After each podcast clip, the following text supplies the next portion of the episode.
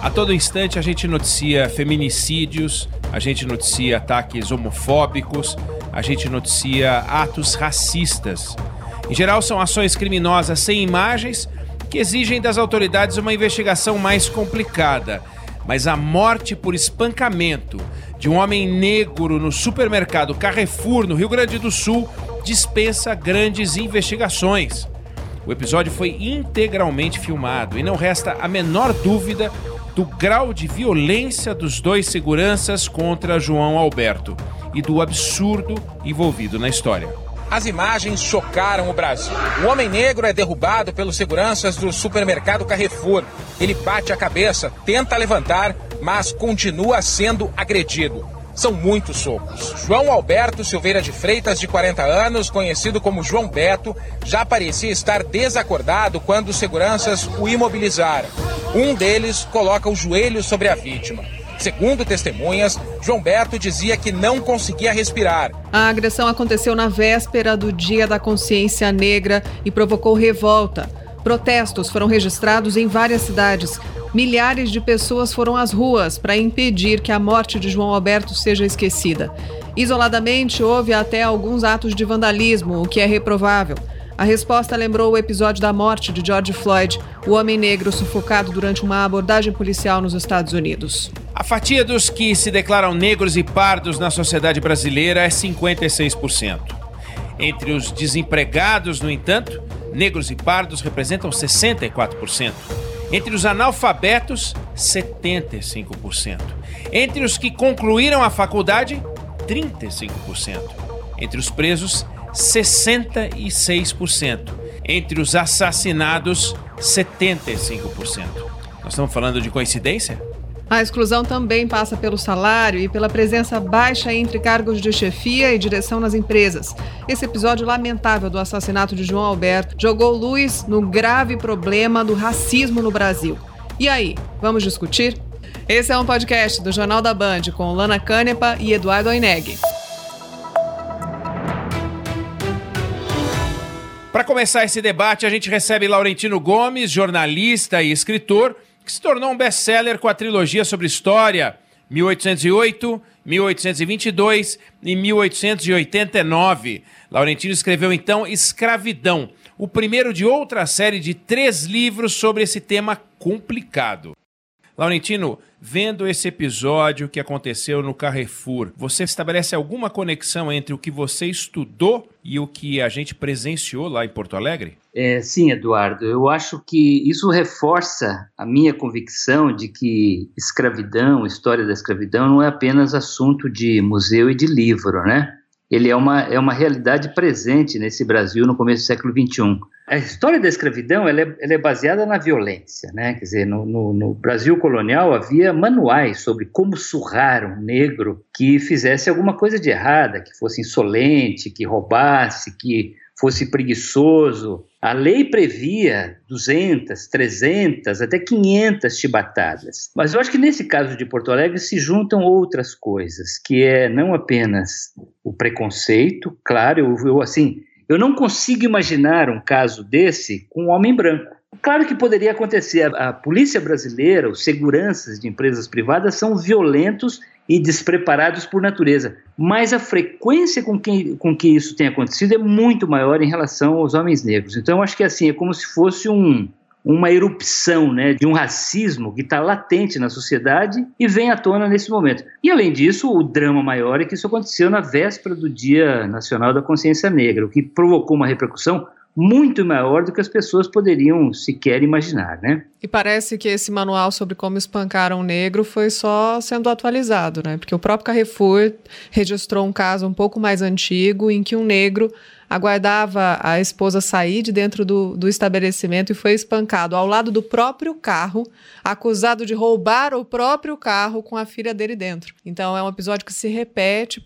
É, e o que me surpreendeu é a reação do restante dos brasileiros, né? Eu acompanhei nas redes sociais, assim, a coisa mais chocante para mim no, nos desdobramentos foi observar a gente defendendo, dizendo não, mas ele era um homem violento, ele tinha histórico de agressão à mulher, ele deu um soco no segurança, como se fosse razoável num país civilizado, num país com leis, com polícia, com sistema de justiça em funcionamento, que alguém fosse morto, espancado até ser morto por qualquer razão, qualquer, qualquer razão que fosse. Esses seguranças, a polícia, tem que estar, tá eles tão, tem que estar preparados para enfrentar situações como essa. Não faz sentido, quer dizer, se, se relacion, o relacionamento entre as empresas e os seus clientes fossem apenas de cordialidade, de boa educação, não precisava de segurança. Bastava secretárias, recepcionistas. Os seguranças existem exatamente para lidar com situações limites. E não é definitivamente para matar uma pessoa, seja lá o que for que ela fez, né?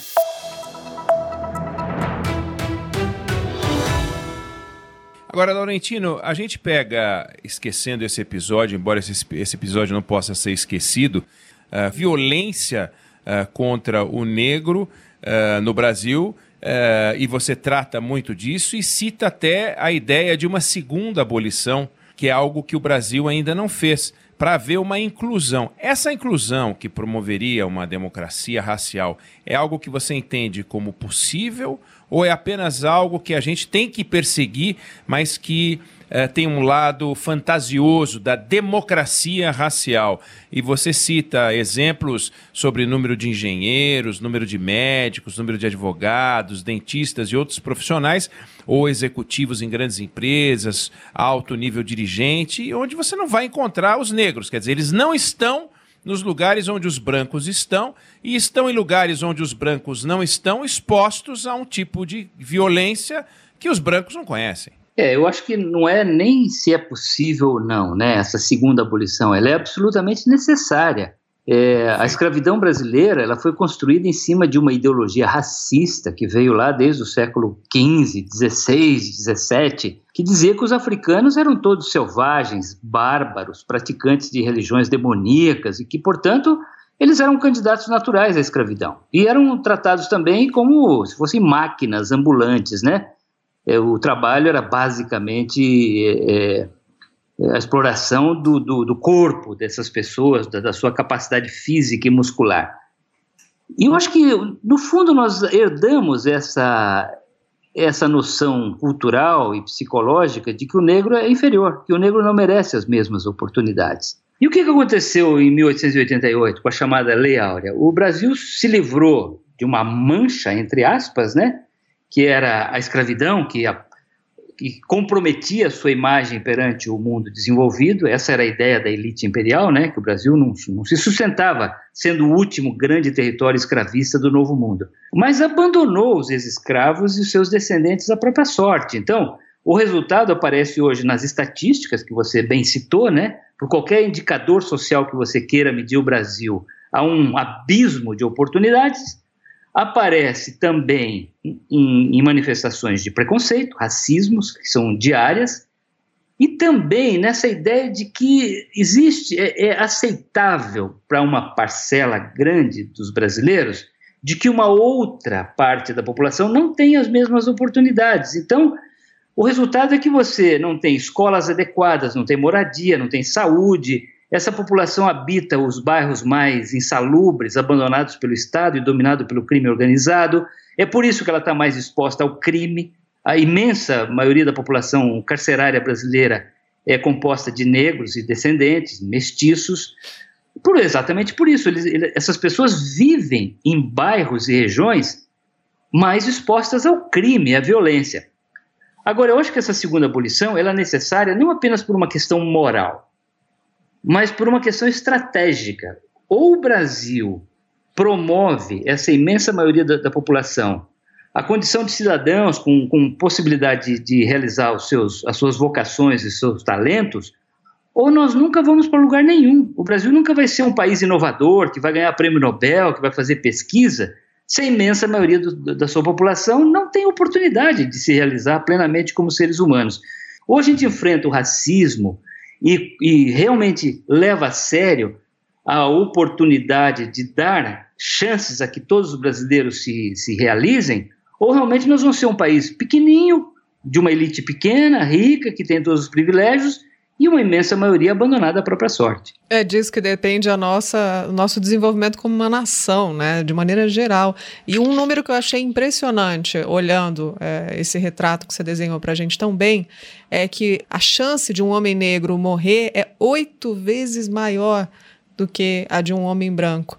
E, e como dizer que eles não estão sendo vítimas escolhidas, né? É, eu acho que, Alana, o, o olhar preconceituoso diria, ah, mas eles são mais propensos ao crime, né? Não é verdade, é uma questão estatística também. Onde é que ocorrem os, tira, os, os tiroteios, as chamadas balas perdidas? É justamente nas periferias, nas periferias em que não tem segurança alguma, que dominado pelo crime organizado, em que às vezes um, um jovem adolescente negro, a única oportunidade de trabalho e de de se firmar na sua comunidade, às vezes é começar a participar do próprio crime organizado. Eles são seduzidos, né? Porque não há chance alguma fora disso.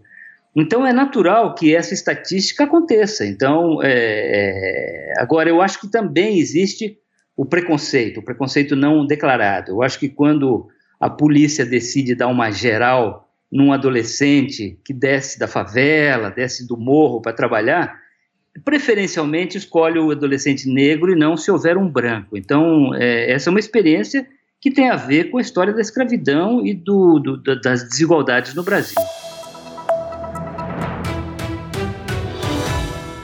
Laurentino, quando a gente fala de uh, uma, uma inserção e uma segunda abolição, acaba falando também de política de cotas, como uma forma de permitir ou de dar acesso aos negros as vagas que antes eram propriedade dos brancos.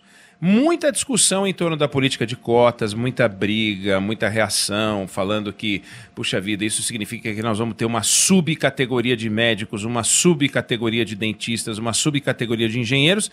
E passados é, quase 10 anos, aliás, mais, né? É de 2012 a legislação, quase 10 anos de uma política de cotas, os números autorizam a gente ver que há uma semelhança de desempenho na faculdade entre os que entraram por cota e aqueles que não entraram por cota, ou seja, é um mito que cai. É, sim, eu acho que eu sou a favor da política de cotas é, por duas razões principais. A primeira é pelo seu caráter simbólico, né? É a primeira vez que esse Brasil, depois da Lei Áurea, toma alguma medida, alguma política pública concreta para tentar resolver esse legado da escravidão que nunca foi enfrentado de forma adequada. A segunda razão é que a cota está dando resultado. E aí realmente é o, o, ponto fundamental no qual você tocou, né? Tem aumentado o número de estudantes no ensino superior negros, de mestres, de doutores, médicos, engenheiros, escritores. Então, está dando resultado, porque é exatamente esse o objetivo. Agora, é importante levar em conta, Eduardo, que a, a política de cotas ela não é solução definitiva, ela é um paliativo. Né? Ela está tentando corrigir lá no meio um problema que vem do início, ou seja, de uma parte da população que nunca teve oportunidade de frequentar boas escolas, ter boa moradia, boa saúde, boas oportunidades. Diria assim: se daqui a 200 anos a gente ainda tiver cota no Brasil, significa que a gente não fez a lição de casa, de fazer essa segunda abolição e dar oportunidades razoavelmente iguais para todos os brasileiros começarem a vida de forma digna e com potencial de, de, de autorrealização lá na infância, na adolescência, né? Queria que o senhor desse exemplos, então, de como a gente tenta não falhar terrivelmente com essa segunda abolição.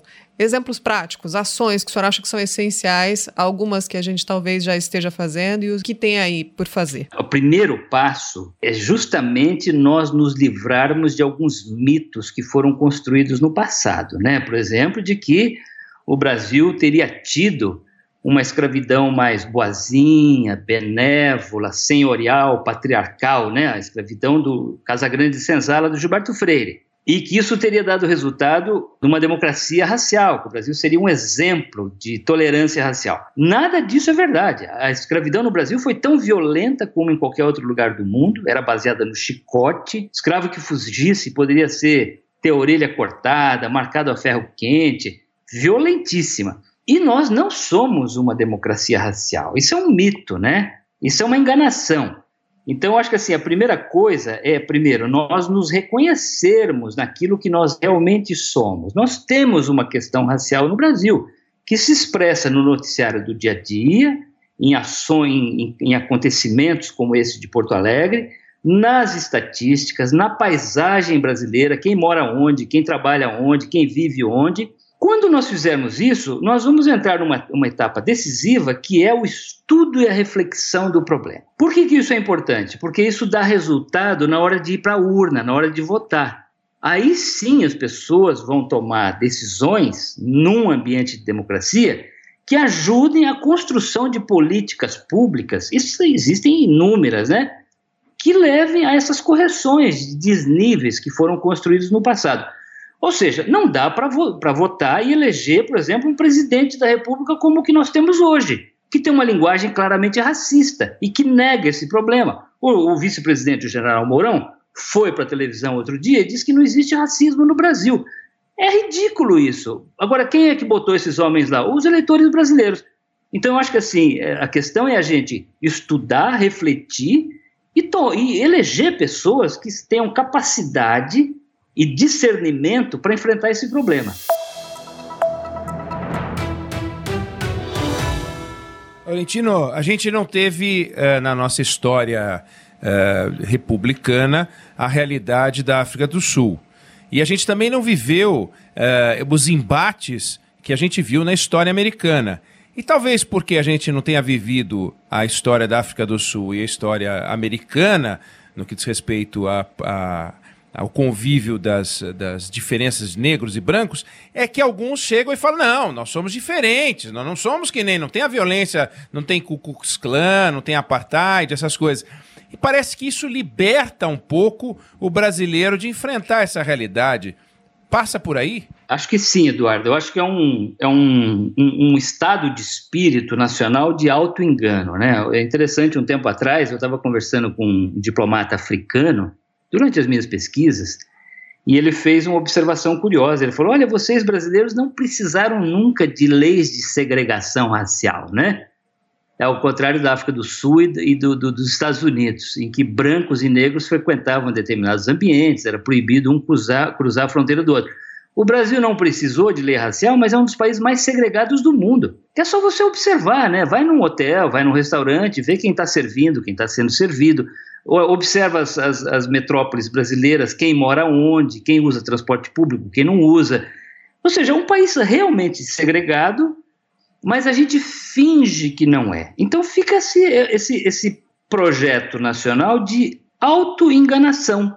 O problema não existe, levamos a vida em frente, vamos empurrando com a barriga.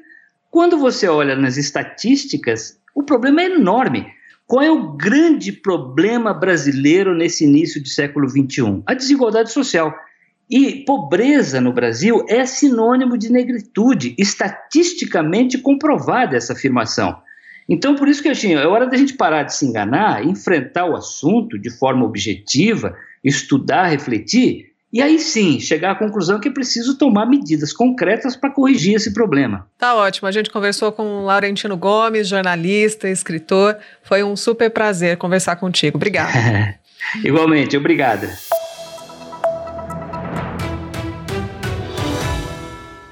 Procurado pela imprensa para falar sobre o episódio do Rio Grande do Sul, o general Hamilton Mourão, vice-presidente da República, minimizou e disse que não existe racismo no Brasil.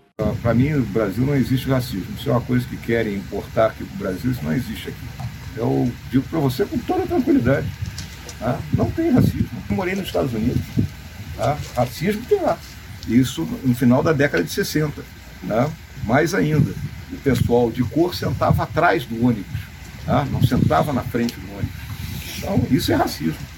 O presidente Jair Bolsonaro não veio a público lamentar o episódio, mas em uma reunião internacional falou sobre o racismo no Brasil.